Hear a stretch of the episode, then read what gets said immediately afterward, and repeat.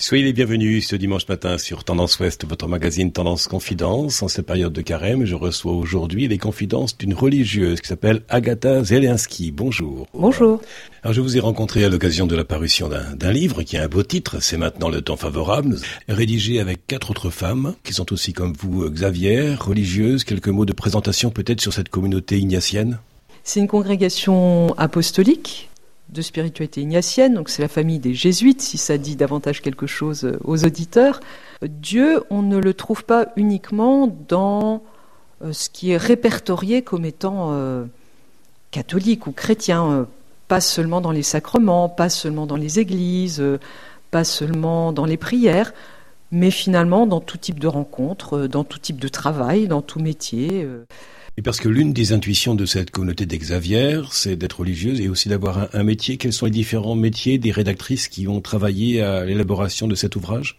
Alors, si je commence par ordre alphabétique, Nathalie Bécard, qui est en train de travailler sur la, en ecclésiologie, donc la théologie de l'Église, sur la question du synode. Son nom a figuré pas mal euh, dans les médias récemment, puisqu'elle vient d'être nommée sous-secrétaire au synode des évêques au Vatican la première femme en charge de ce poste et, qu'elle sera la première femme aussi à avoir euh, le droit de vote dans le synode des évêques. Ensuite, Geneviève Como, théologienne, elle enseigne au Centre Sèvres, les facultés jésuites de Paris. Elle a beaucoup travaillé sur la, la question du dialogue interreligieux. Elle a fait tout un séjour à New York euh, pour se former auprès de d'apprentis rabbins. Et puis aussi, ce qu'elle aime travailler, c'est au fond la question de qui est Dieu, comment est-ce que nous rencontrons Dieu du point de vue de la foi chrétienne, mais aussi dans les autres religions. Alors, a participé aussi à la rédaction de ce livre, euh, Noélie Jimanoubaï. Merci de, nous la présenter en, quelques mots. Noélie Jimadumbaï, qui est une Xavière euh, tchadienne, qui est actuellement en France pour faire une thèse en théologie pratique sur euh, notre rapport à l'environnement, sur l'encyclique du pape Laudato Si, et notamment sa recherche, c'est sur qu'est-ce qui nous motive ou pas à nous engager en faveur de l'écologie. Et elle interviewe plein de gens qui s'engagent, qui font des choix euh, sur bah, qu'est-ce qui vous a amené là? Autre rédactrice, c'est Odile Hardy, là aussi, quelques mots pour euh, la présenter. Odile Hardy, elle est aussi théologienne, elle est à Toulouse, elle est euh, spécialiste de Maurice Zindel. Et ce qui l'intéresse notamment, c'est ce qu'elle appelle l'anthropologie théologique, donc la question de l'humain. Qu'est-ce que l'homme pour que tu penses à lui? C'est un psaume qui dit ça c'est un petit peu sa, porte d'entrée aussi dans euh, l'expérience spirituelle et l'expérience humaine. Et vous-même, cinquième rédactrice, Agatha Zielinski, merci de, vous présenter. Nous savons maintenant que vous êtes Xavier, religieuse comme vos, comme vos consoeurs, mais également vous avez un métier, une profession. Donc moi, je suis euh, enseignant-chercheur en, philosophie, en faculté de médecine. Donc les questions qui m'occupent, c'est beaucoup autour de la relation de soins, la relation de soins aussi dans un sens euh, profond qui dépasse les professions de santé. J'ai été longtemps bénévole en soins palliatifs, ce qui m'a amené à faire l'expérience d'abord de la vulnérabilité, celle des gens que je rencontrais, mais aussi la mienne face à ces personnes. Et c'est un sujet que j'ai pas mal travaillé. Alors, puisque vous parlez de vulnérabilité, c'est aussi un thème que vous abordez dans, ce livre, dont nous allons aussi parler pendant cette émission. Que vous inspirent les deux mots-clés de cette émission diffusée sur, euh, sur Tendance Ouest Et les deux mots-clés sont cœur et vie. Le cœur, je dirais, euh, ce qui nous parle au cœur, c'est-à-dire ce que j'ai à cœur, euh, face à mes étudiants ou aux professionnels de santé que je rencontre. Mm c'est qu'ils apprennent à, écouter ce qui se passe en eux, à la fois les questions qu'ils peuvent avoir, ça c'est le côté éthique, je leur dis l'éthique c'est l'art de se poser des bonnes questions, et à la fois aussi ce qui les traverse au niveau des affects et des émotions, parce qu'ils ont été formés à, je les cite, hein, laisser les émotions au vestiaire, au placard, dans la relation de soins. Or, on ne peut pas les faire disparaître comme ça. Et quelle peut être la juste place des émotions dans une relation de soins pour ne pas se laisser envahir complètement, mais pour écouter ce qu'elles ont à nous dire, peut-être pour nous ajuster dans la relation, ce qui nous parle au cœur. Et le mot vie, deuxième mot-clé de cette émission, que vous inspire-t-il? Qu'est-ce qui nous rend vivants? C'est un peu la, question que je que j'aurais aussi à cœur de, poser à des interlocuteurs ou, à des étudiants. Qu'est-ce qui nous rend davantage vivants? Être à l'écoute de ce qui nous rend davantage vivants? Et ça, c'est peut-être la question du discernement. Et là, euh, je suis bien aussi une ignatienne. Alors Agatha Zielinski, euh, vous enseignez aussi la, la philosophie.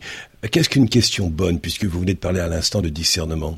Une bonne question, c'est une question qui me sort des premières impressions que je peux me faire sur quelqu'un, sur une situation. C'est ce qui va me sortir du préjugé, mais au sens étymologique. Euh, le mot préjugé, pré, ça veut dire avant. Jugement en latin, ça veut dire euh, réflexion. Donc, avant que je commence à réfléchir, j'ai des impressions, j'ai des opinions. Et la bonne question, c'est ce qui va m'aider à ne pas en rester là. Non qu'elles soient toujours fausses, nos premières impressions, mais aller plus loin. Quelles sont les questions bonnes à se poser pour avoir un discernement affûté? Est-ce que c'est l'appel de Dieu ou est-ce que c'est votre imagination qui vous a fait devenir ce que vous êtes aujourd'hui, c'est-à-dire le choix de vie? Nous, disons beaucoup dans la spiritualité ignatienne que un choix, c'est la rencontre euh, de deux désirs. Le désir le plus profond que je peux mettre beaucoup de temps à, à oser écouter, et le désir de Dieu, qui n'est pas une volonté qui serait écrite de toute éternité dans un livre que Dieu feuilletterait comme ça, mais justement, c'est Dieu qui m'accompagne dans mes désirs les plus profonds. Un choix de vie au sens que je disais tout à l'heure, au sens de ce qui va me rendre la plus vivante, le plus vivant, c'est être à l'écoute d'un désir profond qui va me faire devenir euh, le mieux de ce que je suis. Les temps des crises euh, sont, favorables aux, grandes interrogations existentielles et un certain nombre de croyants se sont demandé où est Dieu? N'a-t-il pas le pouvoir de stopper l'épidémie? Qu'est-ce que vous répondez à ça? Alors où est Dieu? C'est la question dont traite plus précisément Geneviève Como dans le livre. Et elle nous donne une invitation, je crois, qui est fondamentale, c'est à nous interroger sur nos images de Dieu.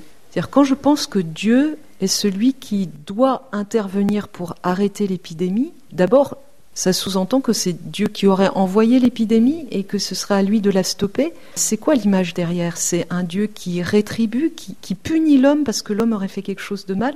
Mais dans le christianisme, ça n'est pas le Dieu auquel nous croyons. Le Dieu auquel nous croyons, alors le maître mot, c'est peut-être l'alliance et pas le contrat. Et l'alliance, ça veut dire quoi? Ça veut dire un Dieu qui nous accompagne, quelles que soient les choses que nous vivons.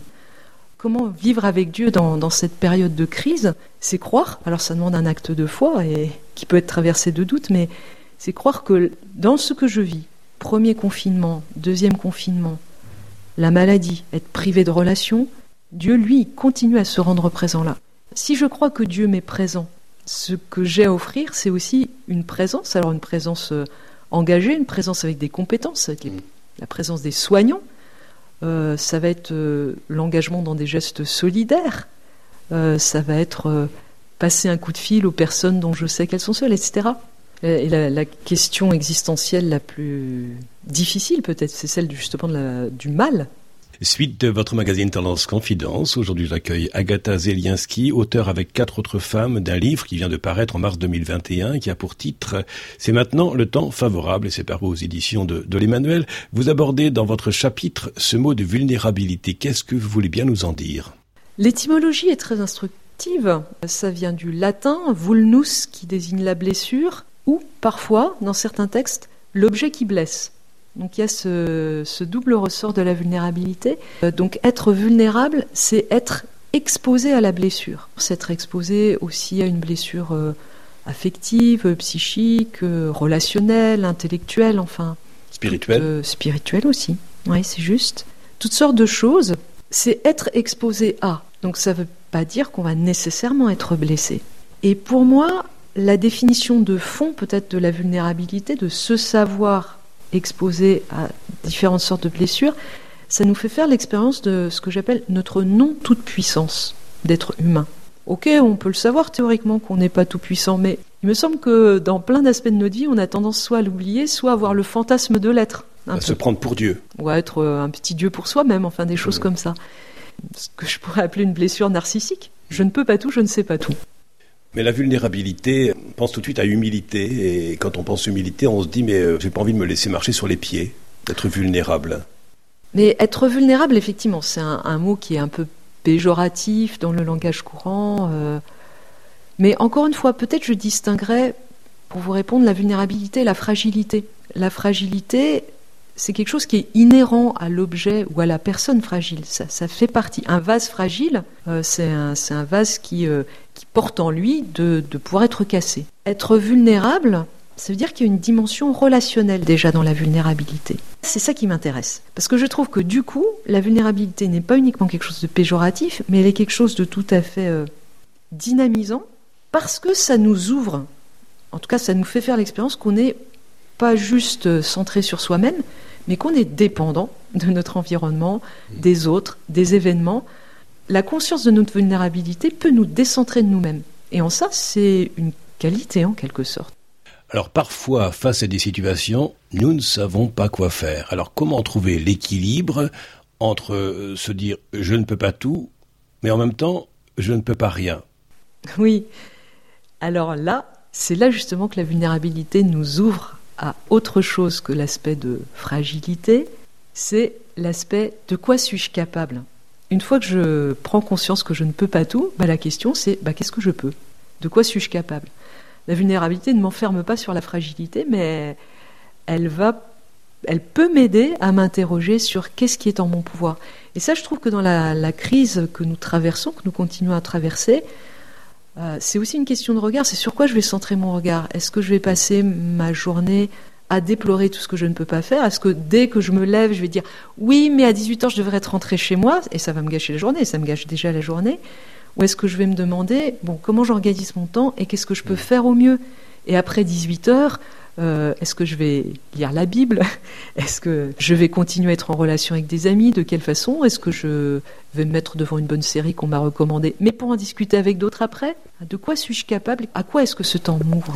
Oui, à quoi est-ce que ce temps m'ouvre? Et en même temps, comment vous avez réagi en tant que religieuse, en tant que femme, en tant que Xavier, qui est votre spiritualité ignatienne, donc avec l'intuition de Saint Ignace de Loyola, euh, quelle distinction entre euh, distanciation physique et distanciation sociale? J'imagine qu'à un moment, euh, dans votre analyse, ça a dû faire naître quelques, quelques réflexions. Absolument. Distanciation physique et distanciation sociale. On n'est pas loin de ce que l'on vient de dire à l'instant. Ah oui, c'est très juste. Je trouve que dans le vocabulaire qu'on a utilisé ou qu'on utilise encore pour euh, parler notamment de nos attitudes face à la pandémie, précisément celui que vous dites, distanciation sociale, c'est un mot terrible.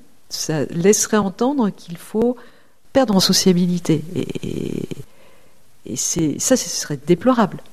Distanciation physique, c'est concret, c'est matériel, c'est ce qui nous est demandé. On peut expliquer pourquoi. Et précisément, les distanciations physiques ne devraient pas nous faire perdre en sociabilité. L'un des terrains de l'inventivité pendant le premier confinement, mais encore maintenant, c'est comment rester le plus possible en relation avec euh, les proches ou les moins proches, enfin, ou, justement les gens qu'on a découverts isolés dans nos immeubles parmi nos voisins. Ça devrait, on devrait parler de distanciation physique et d'inventivité de socialisation plutôt. Page 99, Agatha Zelensky, vous écrivez Nous sommes à la fois vulnérables et capables, fragiles et forts. Nous sommes à la fois libres et interdépendants, soucieux de notre sécurité et de notre libre choix, préoccupés de nous-mêmes et inquiets pour les autres. Nous sommes pleins de contradictions. Alors comment durer dans les attitudes et gestes positifs que nous avons découverts ou approfondis en 2020-2021 à l'occasion de la pandémie? Si je reviens sur le terme de liberté, la pandémie nous fait faire un certain nombre d'expériences de restriction de liberté. Mais de la même façon que je redéfinissais la dignité tout à l'heure, moi ça m'a fait m'interroger sur de quoi on parle quand on parle de la liberté. Oui, nous sommes privés d'un certain nombre de, choses, euh, liberté de mouvement après 18 heures actuellement par exemple, euh, et en même temps, cette expérience de la pandémie nous a mis aussi en situation de créativité, d'adaptation. Je me dis, tiens, mais en fait, là on a deux définitions de la liberté à la liberté de faire ceci ou cela, de me déplacer, de oui, là, sur cette liberté de, le, aussi j'ai le droit de ou je n'ai plus le droit de, peut-être qu'on fait l'expérience que c'est une liberté qui est un peu restreinte. Mais ce que j'ai appelé la liberté pour faire quelque chose, la liberté comme créativité, comme inventivité, ben là, le champ s'est ouvert. Ou en tout cas, on a pris conscience que là, on avait un champ qui s'ouvrait. Et puisque je parle aussi du point de vue de la foi chrétienne, cette liberté pour pourquoi suis-je libre? En vue de quoi suis-je libre?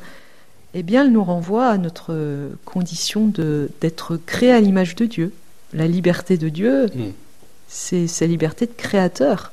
Nous sommes créés créateurs. J'aime beaucoup cette formule. Recevoir ne nous empêche pas d'être libres. Alors que dans la société dans laquelle nous sommes, il y a peut-être un peu cette idée que si je dois quelque chose à quelqu'un, je ne suis pas complètement libre. Mais c'est là justement l'invitation à s'interroger sur euh, de quelle liberté est-ce que je parle et ne pas m'enfermer moi-même dans une définition, une image de la liberté qui serait juste euh, centrée sur euh, moi. Agatha Zielinski, je vous laisse euh, relire le titre de, de, cet ouvrage qui vient de paraître en mars 2021 et le nom des, des personnes qui ont collaboré à sa rédaction. C'est maintenant le temps favorable, cinq regards de femmes sur la crise, aux éditions de l'Emmanuel. Et pour un prix modique de De 16 euros. Et le mot de la fin pour un anniversaire, puisque c'est celui de votre communauté religieuse? Et oui, nous avons 100 ans cette année, et comme nous aimons bien euh, faire la fête, eh bien, il y aura plein d'occasions de festivités. Je vous invite à regarder sur notre site. Il suffit de taper Xavier sur Internet. Et notamment, nous, nous invitons nos amis à Lourdes cet été. Nous espérons vraiment pouvoir vivre ce rassemblement en chair et en os. Et bien sûr, en observant les règles sanitaires du moment. Absolument, en rigueur et en vigueur, on va peut-être inventer un masque avec des logos sympas. Podcast by Tendance Ouest.